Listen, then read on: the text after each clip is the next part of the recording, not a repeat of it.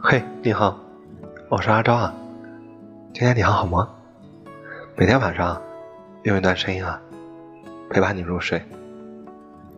暗恋啊，应该是这个世界上最美好的存在之一。还记得那种喜欢一个人的感觉吗？舍不得，却又不敢靠近，只敢小心翼翼的守护着，既单纯又美好。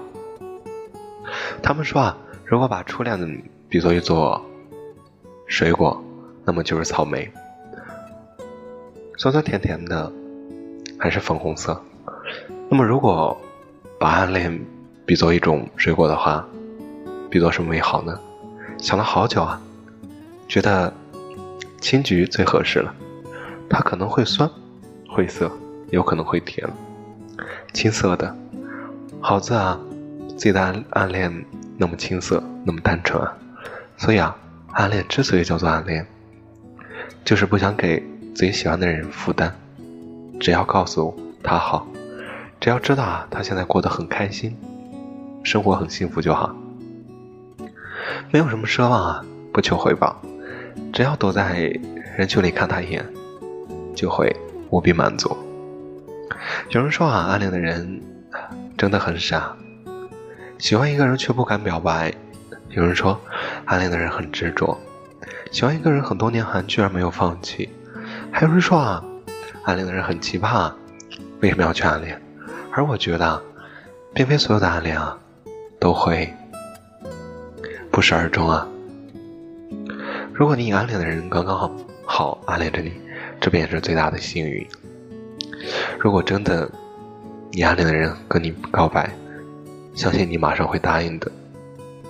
有些人啊，喜欢一个人多年无果不告白，这说明他并不是想求得一个结果，也不想告诉自己喜欢的人带来困扰，这样默默的喜欢，默默的付出，默默的在自己喜欢的背后支持着。关于暗恋啊，其实我也不太清楚，因为。我不知道暗恋一个人是怎样的滋味什么样的感觉。但我我知道，如果你暗恋的人啊，刚刚好暗恋你，那么恭喜你，这是感情时光里最美好的事情。没有勾心斗角，没有尔虞我诈，只有彼此之间的喜欢。你暗恋我，我也暗恋你，一切刚好。因为你在情窦初开的时候，你喜欢的人啊。恰好和你一样，也在暗恋着一个人，那个人刚好是你，是不是觉得自己很美满？暗恋啊，在我们的青春岁月里是最美好的存在。